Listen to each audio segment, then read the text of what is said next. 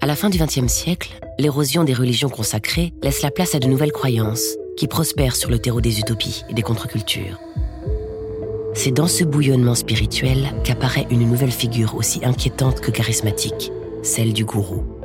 De l'Afrique aux États-Unis, de l'Europe à l'Asie, Otto Muel, Marshall Applewhite, Claude Vaurillon, David Berg et Warren Jeff furent autant d'incarnations de ces nouveaux archanges du mal.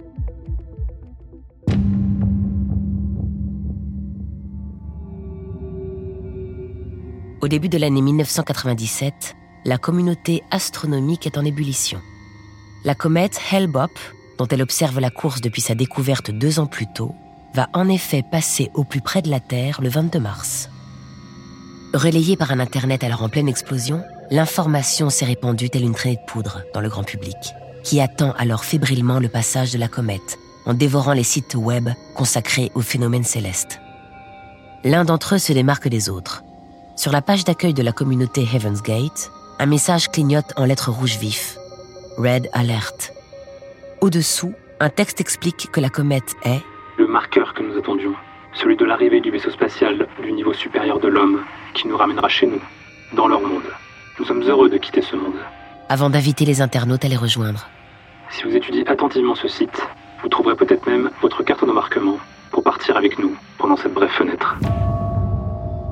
Dans la nuit du 22 mars, alors qu'Elbop embrase le ciel étoilé de la Californie, les membres d'Evans Gate préparent leur départ au Rancho Santa Fe, le vaste manoir qu'ils ont acquis dans une banlieue résidentielle de San Diego en 1994. Il y a 21 femmes et 18 hommes. Ils ont de 26 à 72 ans et portent tous d'amples vêtements noirs et des paires de Nike Decades qui les indifférencient. Un premier groupe de 15 personnes avale alors de la compote de pommes et du pudding, additionné à du phénorbital, un puissant sédatif, ainsi qu'un verre de vodka. Puis ils s'allongent sur leur lit et enfilent des sacs plastiques sur leur tête, fixés au cou par un élastique. Tandis qu'ils agonisent, les membres restants recouvrent leur corps d'un carré de tissu violet, avant de reproduire le rituel qui va les téléporter à bord du vaisseau dissimulé dans la queue de la comète de Hale-Bopp. Là, enfin, ils atteindront le niveau supérieur de conscience tant désiré. Alerté anonymement par un des adeptes de la secte, la police débarque sur zone le mercredi 26 mars. Allez, on rentre. Passez par derrière. Toutes les fenêtres sont fermées.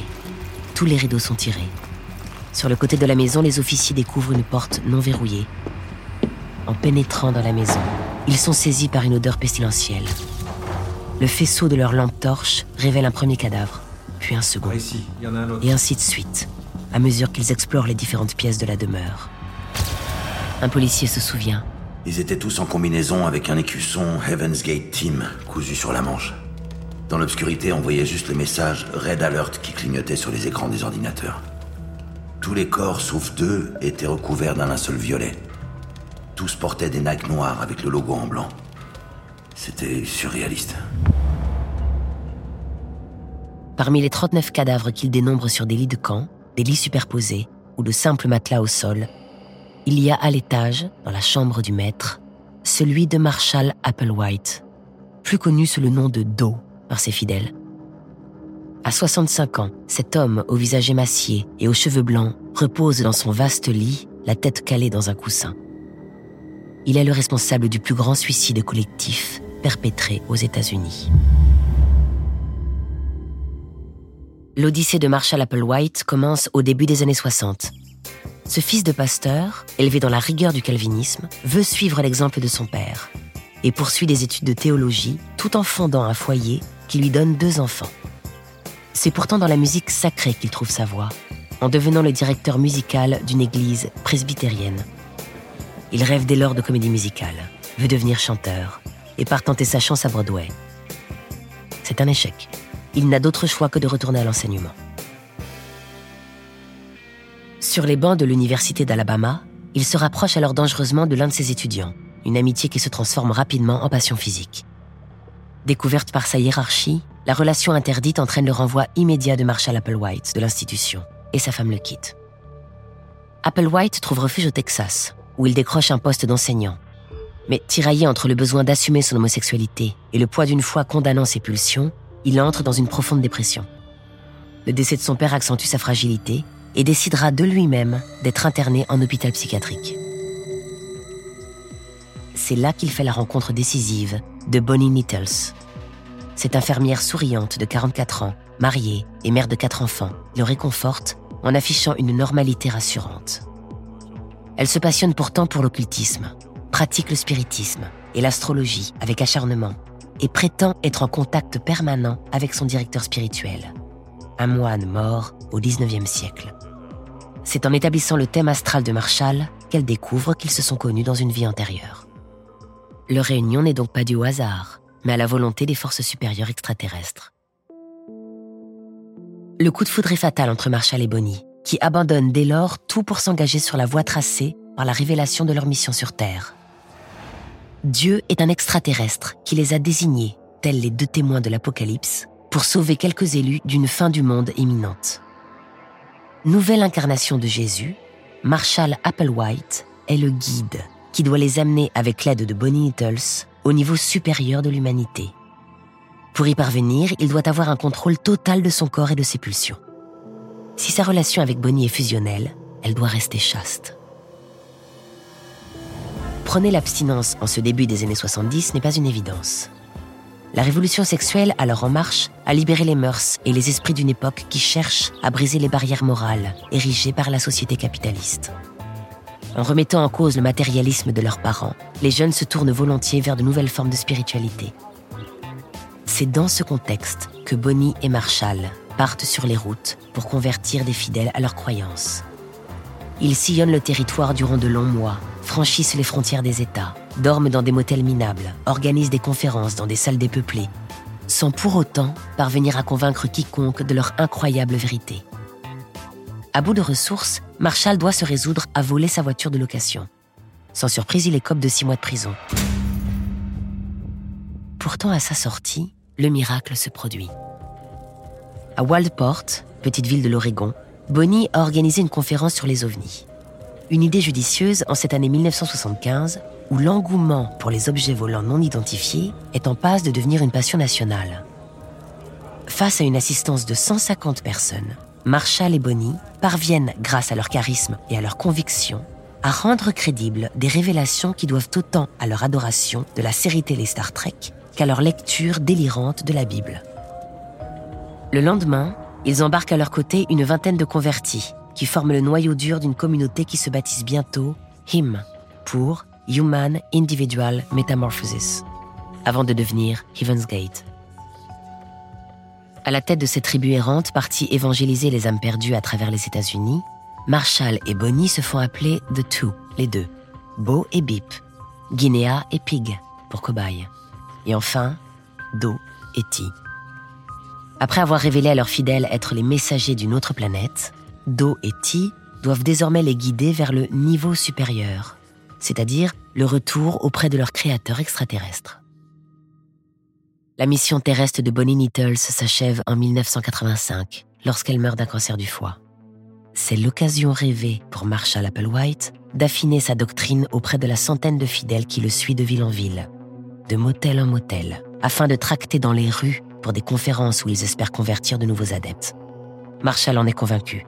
Si Bonnie les a quittés, si T est passé sans eux au niveau supérieur, c'est que son enveloppe charnelle ne pouvait plus supporter la puissance de son esprit la communauté doit dès lors considérer le corps humain comme un véhicule dans l'étape terrestre de leur voyage, un simple conteneur qu'il faudra abandonner le jour où il faudra franchir la prochaine étape, rejoindre Ti au-delà des étoiles.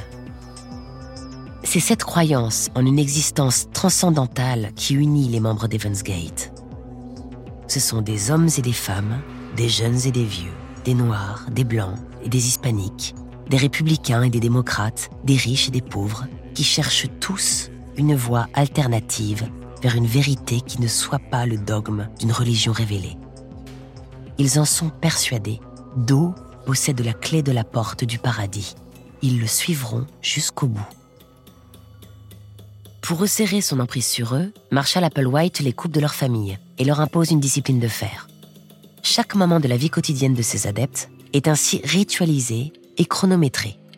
Un bain ne doit pas durer plus de 6 minutes, et toutes les 12 minutes, chacun doit faire un rapport sur ses activités au quartier général, c'est-à-dire à son chef désigné. Les fidèles qui ont adopté de nouveaux pseudonymes suivent un régime alimentaire strict.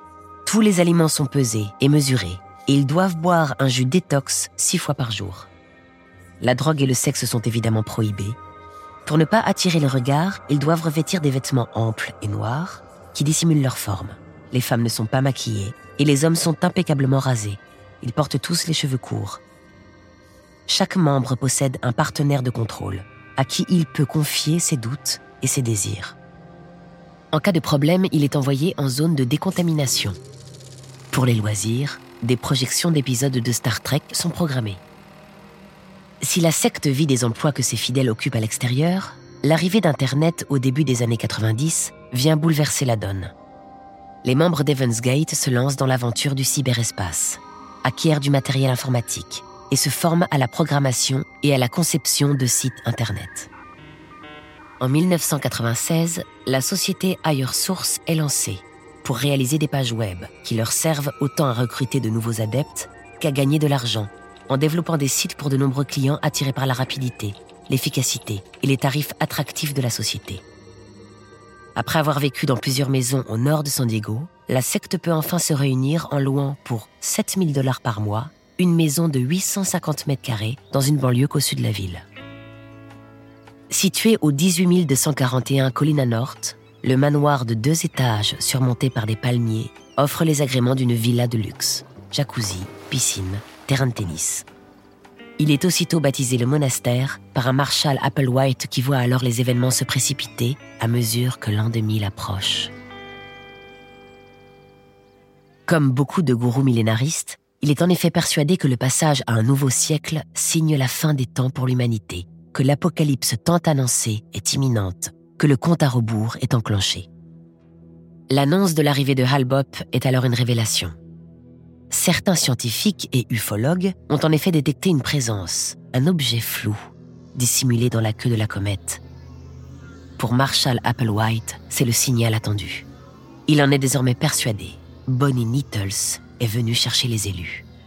T est à bord du vaisseau, caché dans le sillage d'Albop. Quand la comète sera au plus proche de la Terre, elle va ouvrir une fenêtre. Alors il faudra s'y précipiter avant qu'elle ne se referme. Enfermé dans le monastère, chaque membre va alors enregistrer sur bande vidéo des adieux euphoriques. On a hâte d'y être. Rejoignez-nous vite. Téléportez-moi. Ses yeux bleus fixant l'objectif, Marshall Applewhite déclare dans un large sourire Vous pouvez nous suivre, mais vous ne pouvez pas rester ici et nous suivre. Les cassettes vidéo sont ensuite envoyées aux fidèles qui vivent en dehors du monastère. Dans la soirée du 21 mars, les membres d'Evans Gate dînent tous dans un restaurant de Carlsbad, où ils commandent le même menu salade, tourte au poulet et cheesecake.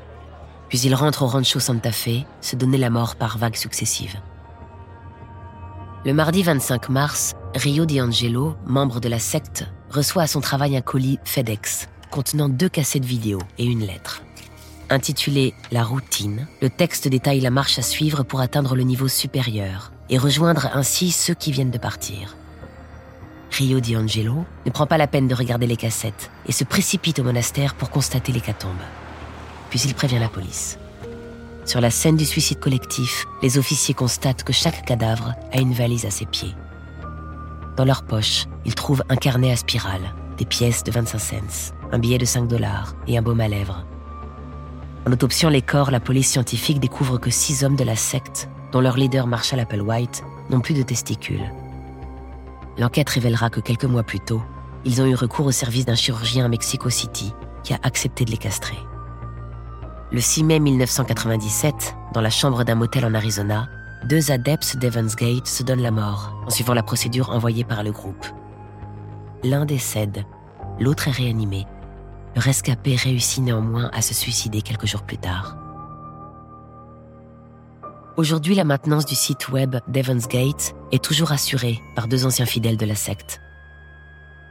Sur la page d'accueil, le signal Red Alert clignote toujours.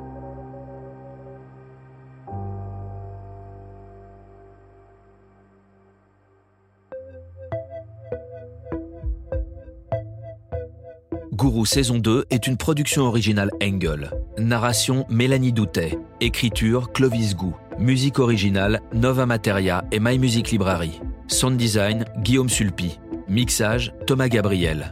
Chargé de production Alix Pénichon. Réalisation Didier Leclerc. Production Raphaël Fruchard et Didier Leclerc.